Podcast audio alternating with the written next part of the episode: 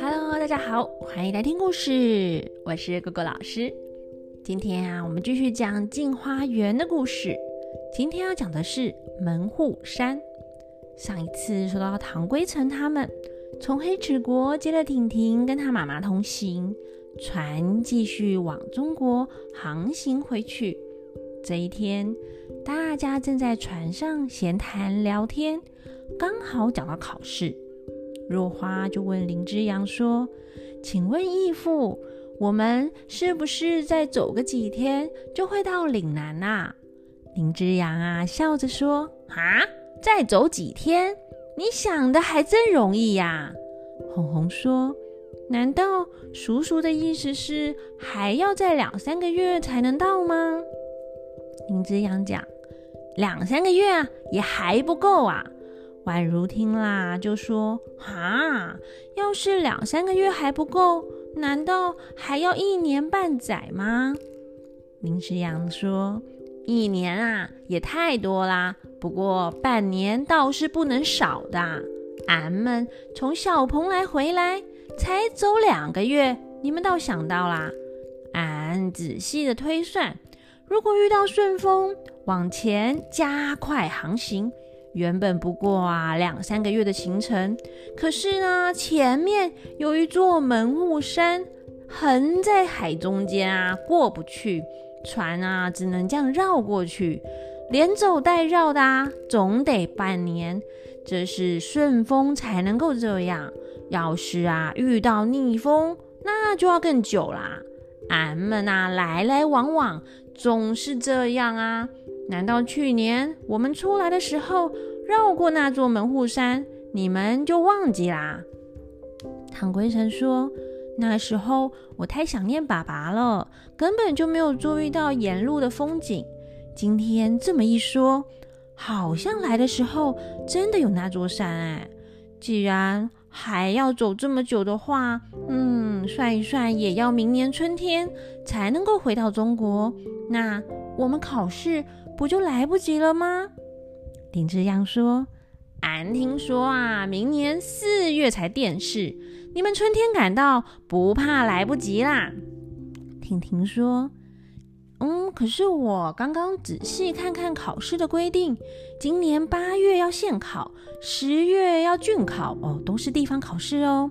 明年三月啊要部试，哦，就是去中央考试了。”这些地方考试啊，必须赶在全国考试之前考过。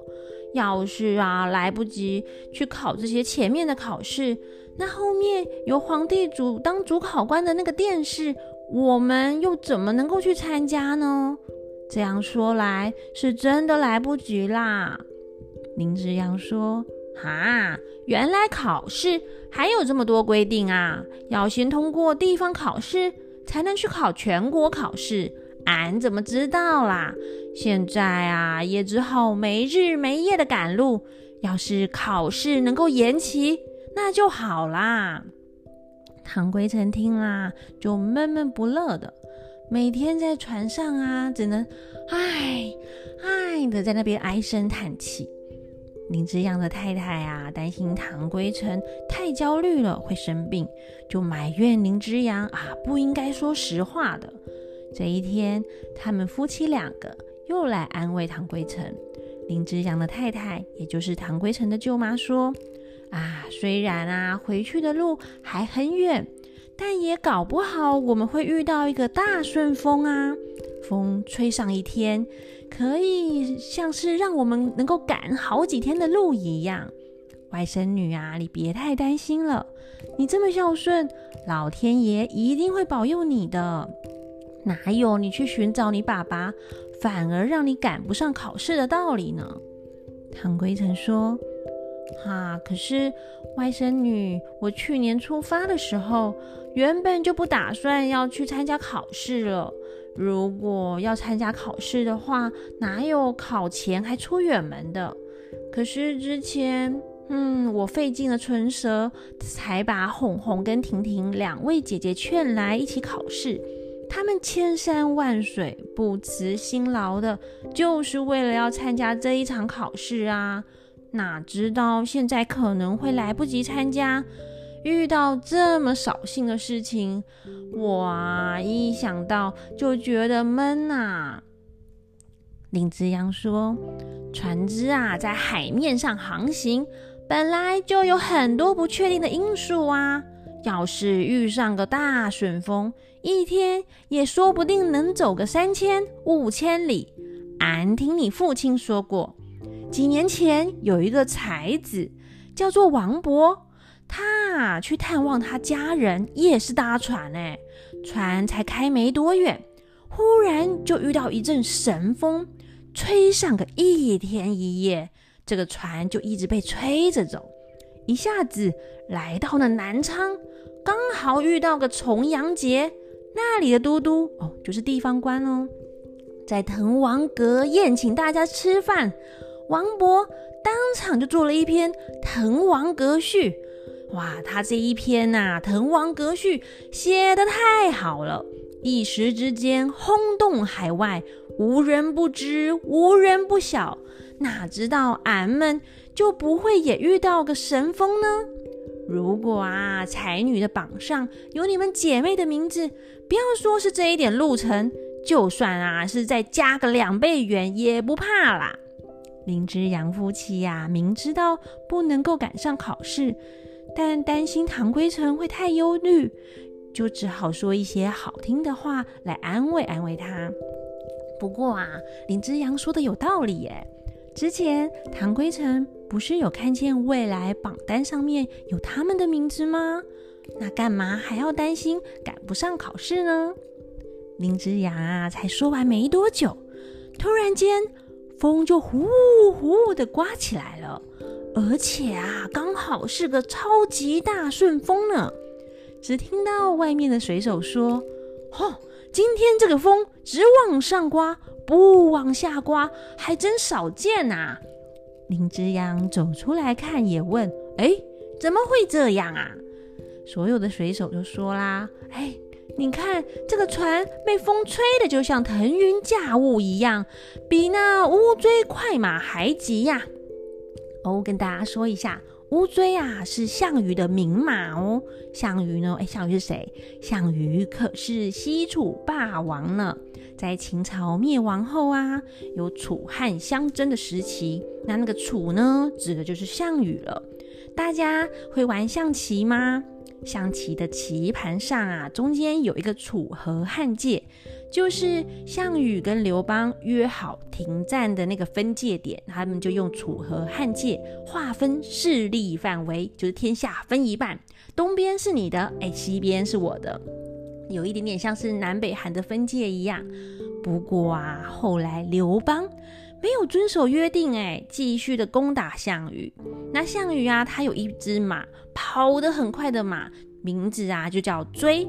那因为它全身啊乌溜溜的黑，所以呢，大家就叫它乌追。据说啊，乌追一天哦可以跑上千里，可以说是一匹千里马呢。好，那回到我们的故事，水手啊就继续说。哎，你看这个水面上风这么吹，却没有波浪，哎，难道只往上刮不往下刮吗？这样的神风啊，可惜前面这一座门户山挡住了去路，就算风只往上刮，船再怎么快，也要明天才会到哦，明年春天才能够到岭南呢。船呢，航行的很快。一下子就来到了门户山山脚下，那林之阳坐着无聊，走到了船头，正在发闷，突然就听到多九公大笑着说：“啊哈哈，林兄来的刚好啊！老夫正想问问你，前面这一座大山是什么山啊？”林之阳说：“俺当初经过多九公。”你不是说这一座大山就叫做门户山吗？怎么今天反倒来问俺啦？多九公说：“我不是故意要问你呀，只是因为这座山，我看着看着觉得有点奇怪。当年我刚到海外，路过这里，曾经问过船上的老前辈说：“这座山既然叫做门户山，那为何会横在海中间，并没有什么门户可以通啊？还要我们转弯过去，这样绕来绕去，绕上个几个月才能通过呢？”那个老前辈告诉我，当年大禹治水的时候，曾经把这一座山开出一条水路。船只可以从中间通过，后来大家就把这一座山叫做了门户山。那知道时间久了，这山里啊这一条水路已经泥沙淤积，整个塞住了，导致船只都过不去了。虽然叫做门户山，但这这个门户已经打不开，我们无路可过啦。多九公啊，继续说：“刚才我听到船上几位小姐都要赶到岭南考试，我就突然想到啦，要是可以把这座山的泥沙淤积都冲开的话，是不是也能够像当年一样，船只都能够从中间通过呢？要是可以从这里抄近路穿过去。”不但他们都来得及参加考试，就是我家两个外甥女也能够接啦，一起去考试呢。